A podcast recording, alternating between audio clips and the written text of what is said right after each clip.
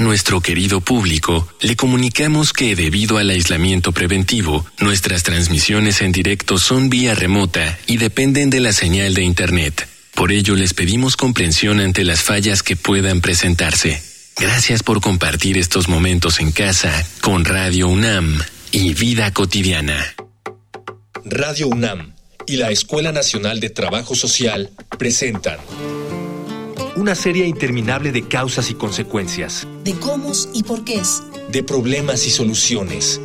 Eso es la vida. Vida cotidiana. Sociedad en movimiento. La pandemia dejó muchas cosas en evidencia, no solo las dificultades que enfrentará nuestro sistema de salud ante una futura emergencia sanitaria como la que ya vivimos, o lo endeble de nuestro sistema económico por su incapacidad para adaptarse a los nuevos tiempos, o la falta de infraestructura en materia de educación para mejorar la precariedad laboral de los maestros. También nos enseñó que la mayor parte de la responsabilidad en materia de salud recae sobre nosotros mismos. Veamos, por ejemplo, la otra pandemia con la que convivimos en la actualidad, el SIDA.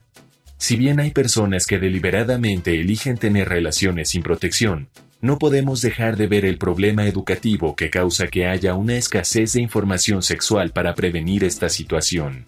Es un esfuerzo conjunto. La buena alimentación, la higiene personal, el uso de cubrebocas, la actividad física y las medidas de distanciamiento social no pueden ser una imposición legal y debemos entender que son responsabilidades que solo pueden recaer sobre cada persona. Por eso, en esta emisión de Vida Cotidiana, Sociedad en Movimiento, hablaremos sobre la cultura de prevención y autocuidado, aprendizajes sanitarios post-pandemia, con la doctora Nora Liliana Martínez Gatica, académica del Departamento de Salud Pública de la Facultad de Medicina.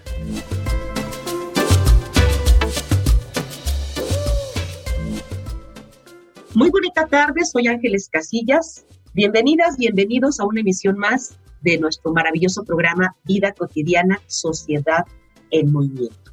Todas y todos sabemos que estos dos últimos años han sido muy difíciles, muy complejos. La pandemia, pues de alguna manera nos ha obligado a adaptar nuevos hábitos y nuevas prácticas en todos los ámbitos.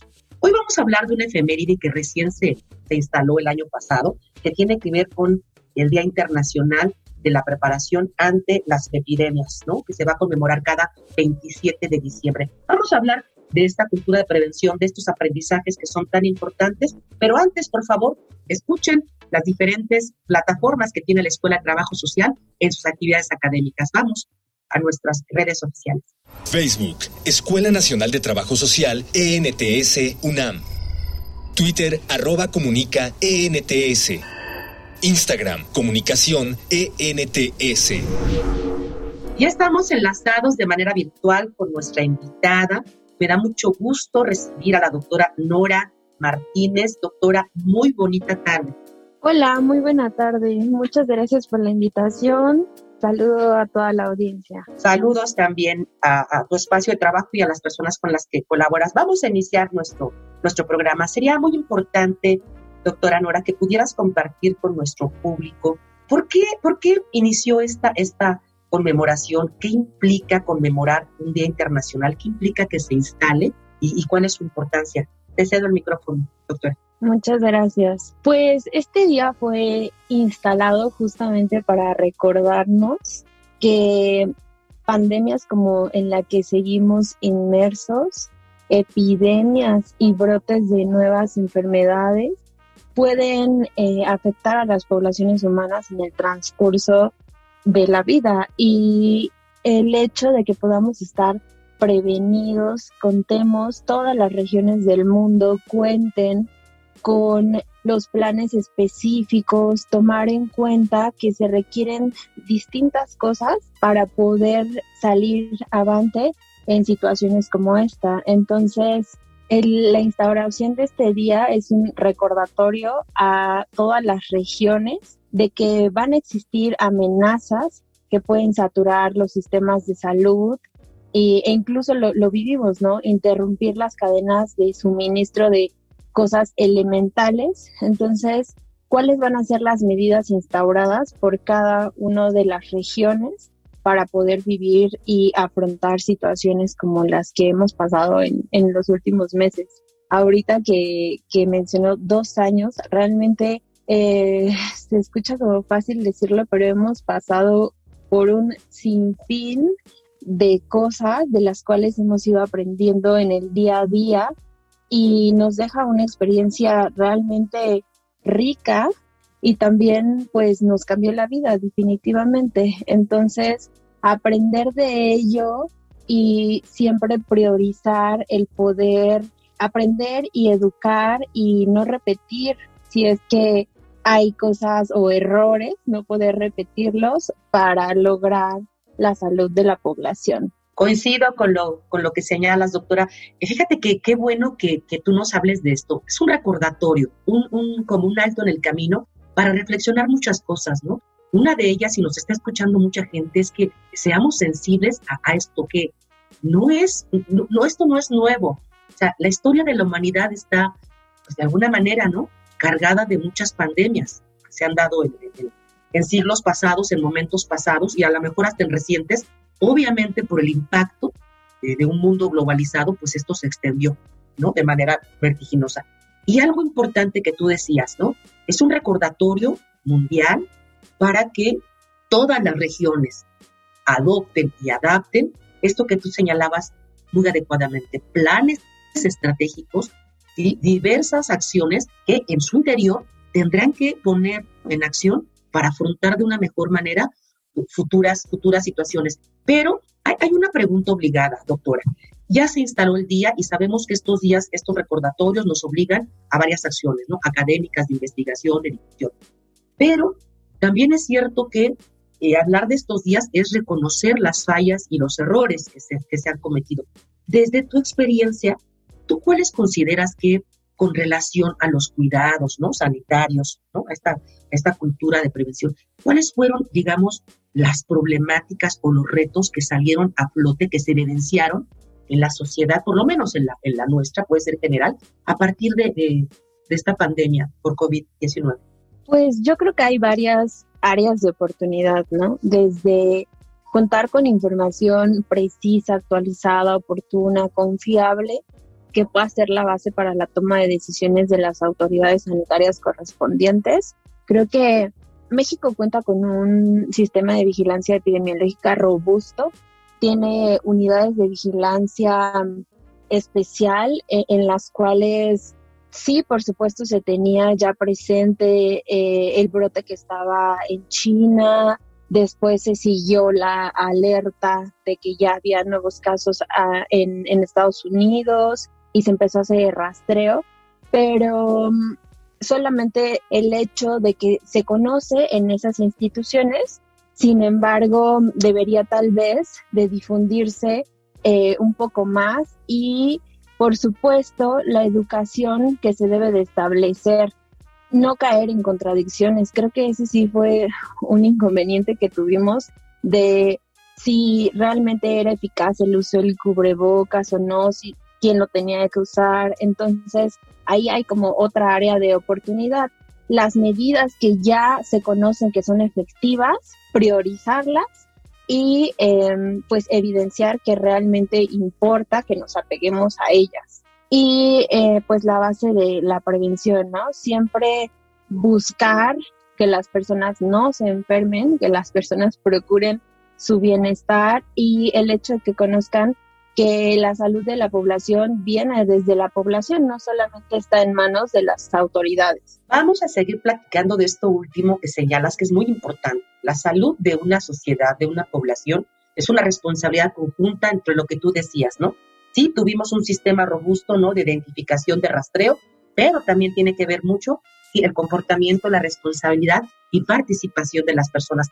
Vamos a, verlo más adelante. Antes quiero invitarte, doctora, quiero invitar, por supuesto, a nuestro público a que escuchemos material que nos permite eh, aumentar un poquito el por qué se conmemora a partir del, del, año pasado este día y también nos permite tener un panorama y muy general, evidentemente, sobre algunos todavía retos para, para afrontar y prevenir situaciones vinculadas con la salud y la pandemia. Vamos a una infografía social. Infografía social. El pasado 27 de diciembre de 2020 se celebró por primera vez el Día Internacional de la Preparación ante las Epidemias establecido por la Asamblea General de la ONU, pues ahora se considera como una prioridad aumentar la preparación y capacidad de respuesta temprana de las naciones ante futuras epidemias. Esta fecha coincide con aquella en la que se rinde homenaje a Luis Pasteur como precursor de la microbiología moderna y uno de los científicos que establecieron los fundamentos de la medicina preventiva. Es necesario crear conciencia acerca del compromiso que los Estados Unidos deben tener al velar por una preparación ante las epidemias que incluya a todo el mundo de manera equitativa y no discriminatoria, prestando especial atención a las personas más frágiles o que se encuentran en situación de vulnerabilidad y tienen la probabilidad más alta de contagio. Es un exhorto a la comunidad internacional, agencias de la ONU, organismos regionales e internacionales, sector privado, particulares e instituciones para promover la concienciación, prevención y control de las epidemias a nivel mundial. Las crisis sanitarias mundiales amenazan con saturar los sistemas de salud ya sobrecargados. Por ello, es fundamental concientizar al público, intercambiar información, conocimientos científicos y mejores prácticas, impartir educación de calidad e instituir programas de sensibilización sobre las epidemias en los planos local, nacional, regional y mundial, puesto que son medidas eficaces para prevenir las epidemias y responder a ellas. En la prevención y erradicación de epidemias es de vital importancia que la población reciba campañas educativas y de divulgación de información sobre las epidemias, así como impartir programas de orientación y sensibilización. La pandemia por COVID-19 ha provocado al menos 4.960.000 decesos en el mundo, desde que la oficina de la OMS en China dio cuenta de la aparición de la enfermedad en diciembre de 2019. La cantidad de muertos en Estados Unidos asciende a 738.883, con 45.616.157 contagios. Después de Estados Unidos, los países con más víctimas mortales son Brasil, India, México, con 286.888 fallecimientos de 3.788.986 casos, y Rusia, con 233.898 muertos, de 8.352.601 casos.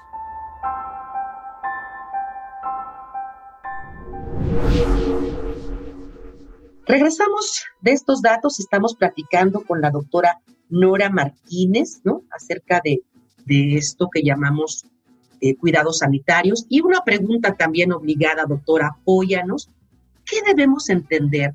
¿Qué, elementos integran? ¿A qué se refiere cuando hablamos?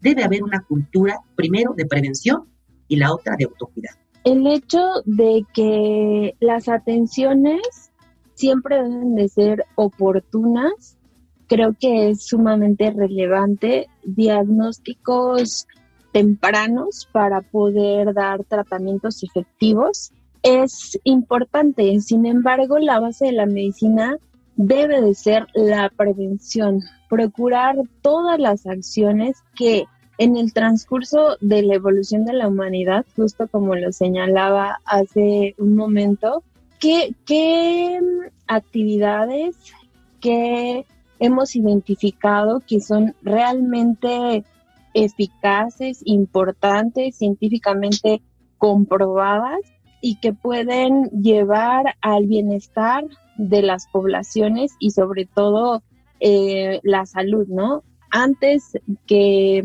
tener planes eficaces de, de curación, debemos pues procurar pues no enfermarnos. Entonces, conocemos medidas que realmente son relevantes para, en este caso, COVID, pero para todas, todas y muchas de las enfermedades. El lavado de manos, por supuesto, la sana alimentación, eh, el no consumir sustancias como el tabaco ni, ni cosas en exceso, procurar el peso que, que realmente debemos tener, cuáles son los alimentos que, que nos hacen bien, que nos aportan nutrientes, qué es lo que debemos de tomar, que sabemos que es agua. Entonces, a, pesar de que lo conocemos, a veces no lo ponemos en práctica. El hecho de que las campañas puedan estar enfocadas en esto, en realzar las medidas que ya conocemos, que las personas se hagan chequeos, eh, todos, todas, nos podemos hacer chequeos periódicos para saber pues que no tenemos una enfermedad y si es que la tenemos que la podamos tratar a tiempo. Entonces, por supuesto, priorizar la vacunación de COVID, de influenza, ahorita que ya empezó influenza y de todas las enfermedades para las cuales tenemos vacuna. El hecho de esperar ansiosamente la vacuna de COVID, pues la verdad es que a todos, todas nos tenía nerviosos, pero al mismo tiempo pues es un poquito Mm, ¿cómo decirlo?, contradictorio el hecho de que esperamos con ansias la vacuna para COVID, pero a veces nos negamos a ponernos influenza, ¿no? Que es una vacuna que, que siempre o casi siempre está disponible, o alguna otra. Entonces, acercarnos a lo que sabemos que realmente es eficiente, priorizarlo y sobre todo difundirlo, difundir que que es importante para cuidar de nuestra salud y eh, apegarnos también a lo científico, no dejarnos guiar por lo que a veces eh, se difunde en redes sociales y no tiene ninguna evidencia científica. Qué interesante lo que nos compartes. Fíjate que cuando tú decías que abarca todo un, espectro, cuando hablamos de cultura, ¿no? De prevención, tiene que ver con nuestra salud, ¿no? Como primero tú lo señalabas, a veces conocemos, sabemos aquellos hábitos, aquellas prácticas, ¿no? Que fomentan como, como factores protectores, ¿no? El tener una buena salud, pero no siempre lo ponemos en práctica. Y cuando hacías este recorrido, ¿no? Desde China, después Estados Unidos y bueno, cuando llega a nuestro país, teníamos, por lo menos en, los medios de comunicación, conocíamos de, de, de, la gravedad, de la mortalidad de la, de la enfermedad, pero sobre todo en personas mayores. Sin embargo, las estadísticas acá en nuestro país cambiaron fundamentalmente por lo que tú comentabas, ¿no? Porque nuestros sistemas personales, ¿no? Nuestra salud en cuanto como sociedad, pues no estaba tan cuidada, no, no, ni buenos hábitos alimenticios, obviamente, ¿no? Consumo de sustancias que son nocivas, falta de, actividad física y bueno, evidentemente lo que conlleva esta vida sedentaria y este no cuidado, a tener enfermedades crónicas como la diabetes, ¿no? O ser hipertensos o tener alguna otra comorbilidad, pues sí, creo que cambió el, esquema, ¿cierto?, para, para nosotros. Y definitivamente el hecho de reconocer lo que ya sabemos y poder atenderlo a tiempo creo que hace una diferencia sustancial.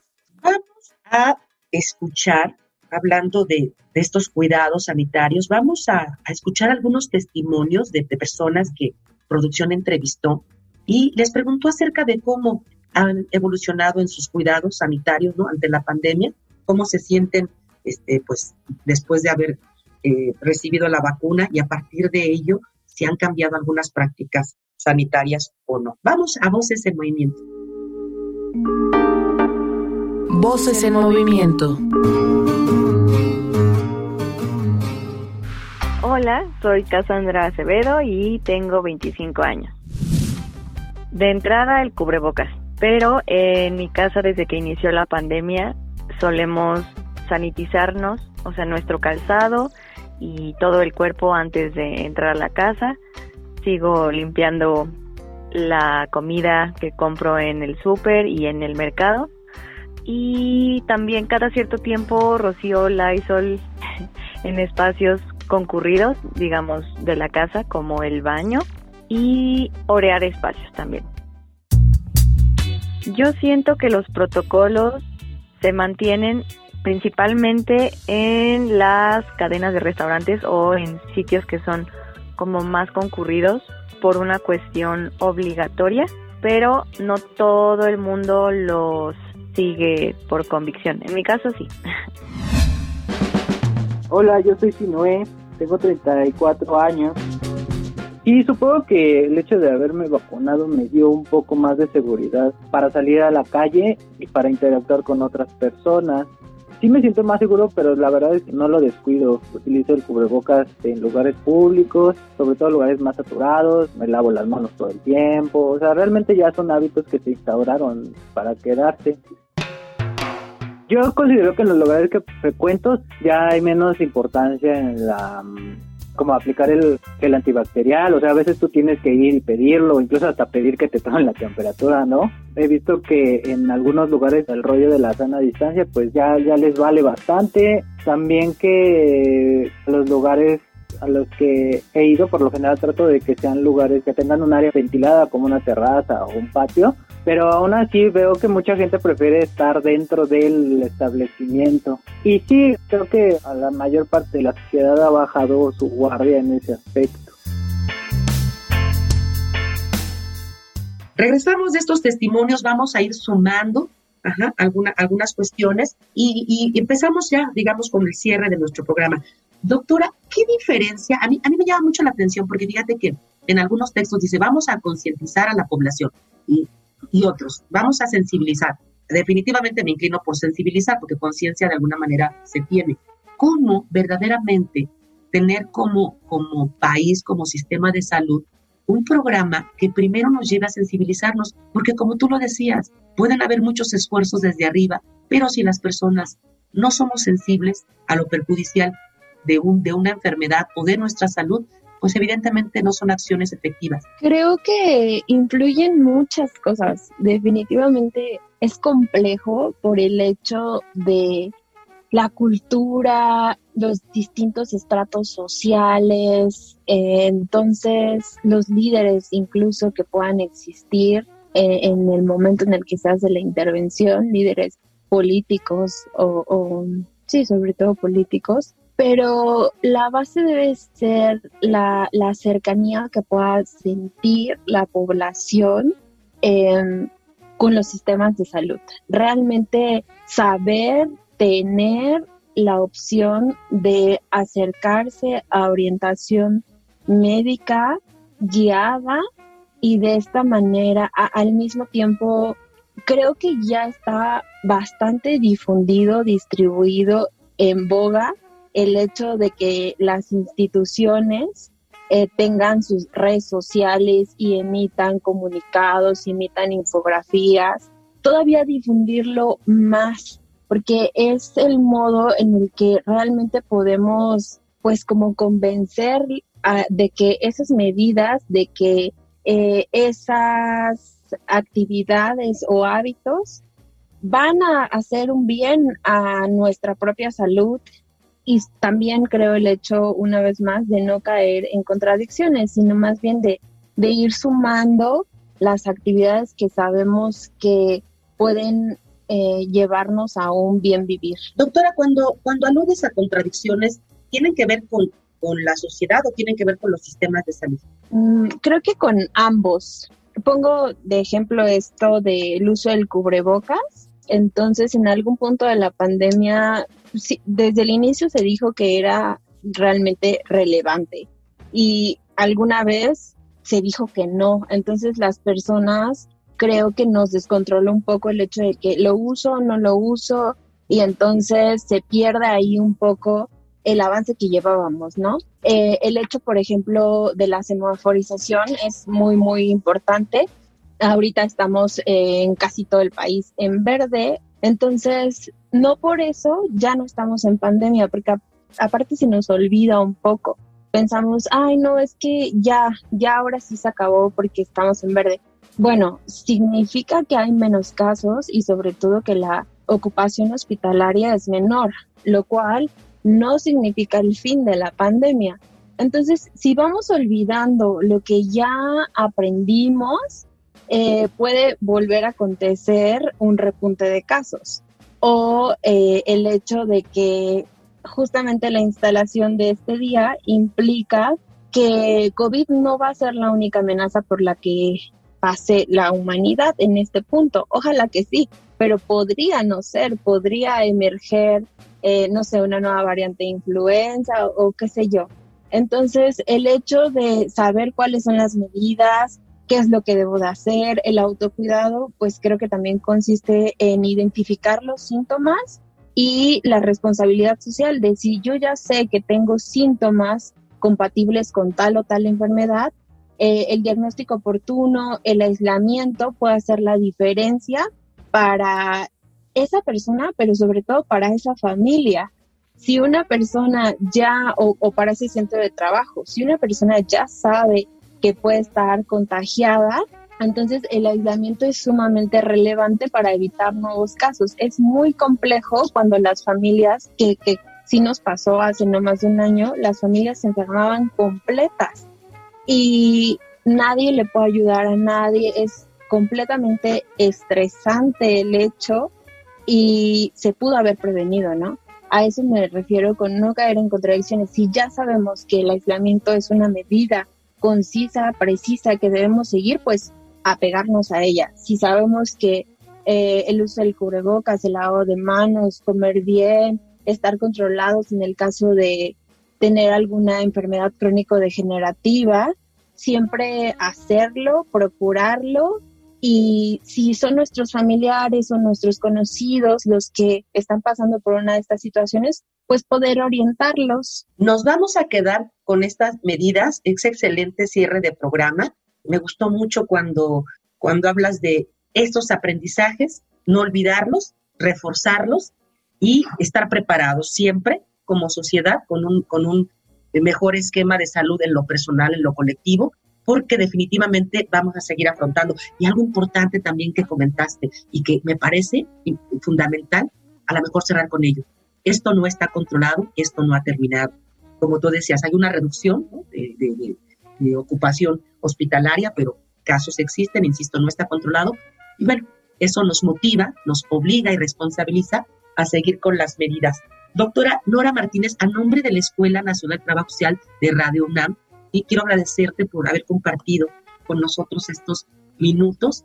Eh, gracias. Y quiero también reconocer todo el esfuerzo que, tiene Radio UNAM y la escuela para hacer posible nuestro programa la producción Ivonne Gallardo, en la información Carolina Cortés, Ana Luisa Medina, Carla Angélica Tobar, por supuesto, la coordinación de Jimena Camacho. Antes de despedirme, quiero decirles que si se perdieron alguna emisión de nuestro programa, quieran escucharla, ya saben, este, en, el podcast de Radio UNAM, www.radiopodcasts.unam.mx, ahí los pueden encontrar. Eh, me despido, síganse cuidando, soy Ángeles Casillas, confiando en que podamos coincidir en nuestra siguiente emisión. Excelente fin de semana. Vida cotidiana es una coproducción entre Radio UNAM y la Escuela Nacional de Trabajo Social.